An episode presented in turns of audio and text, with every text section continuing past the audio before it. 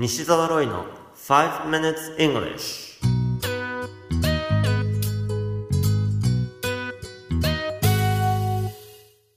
Good morning everyone.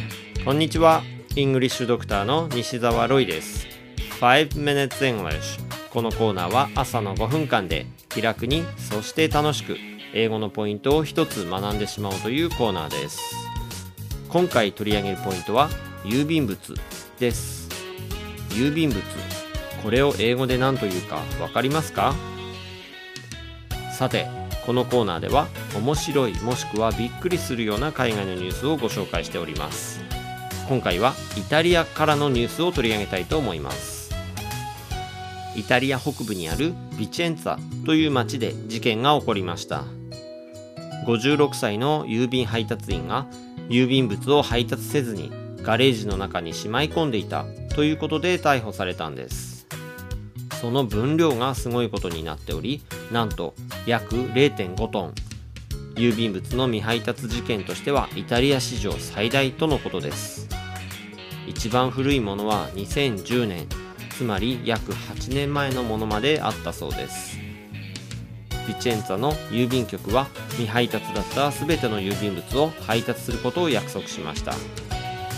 このニュース記事の英語のタイトルは Italian postman never rings once hoards mail instead Italian postman never rings once hoards mail instead イタリアの配達員ドアベルを一度も鳴らすことなく郵便物を溜め込むロイター通信のニュース記事からご紹介しました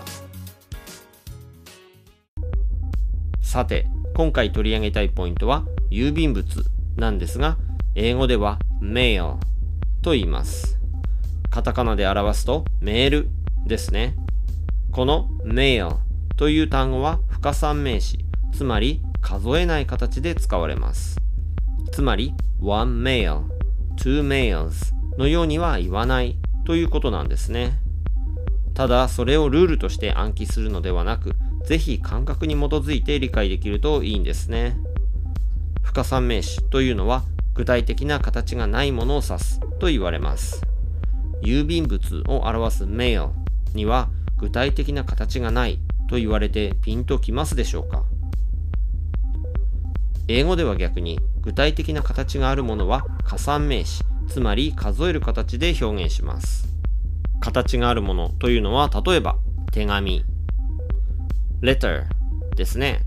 もしくははがき。Postcard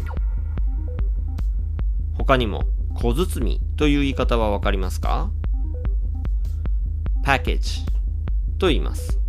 ではこの3つの単語を2回ずつリピートしてみましょうか。まずは手紙を表す letter ですね。letter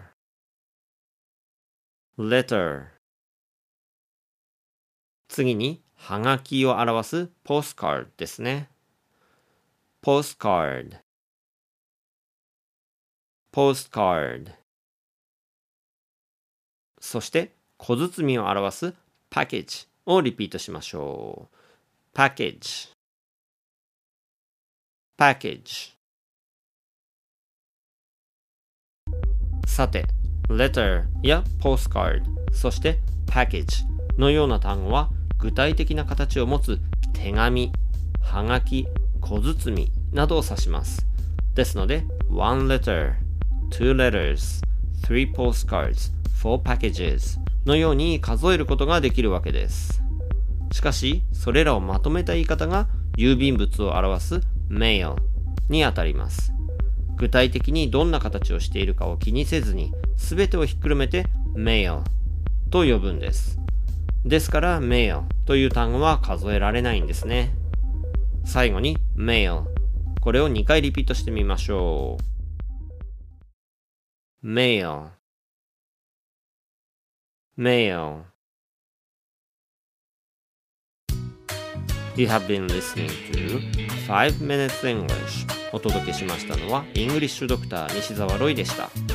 西澤ロイの最新刊イングリッシュドクターの TOEIC LR テスト最強の根本対策 Part 1 and 2がとても好評です。朝出版から出ている「頑張らない英語」シリーズと合わせてぜひ書店の語学コーナーでチェックしてみてくださいねそれではまた来週お会いしましょう See you next week. Bye bye.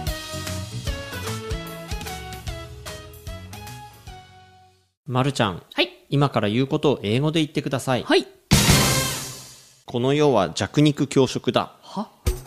この世？なんだ、で、で、this world。this world 弱肉？弱肉？ミート？弱肉？相撲、ん？ちっちゃくないな。弱い。弱い。弱い。シュン、シュン。シュン。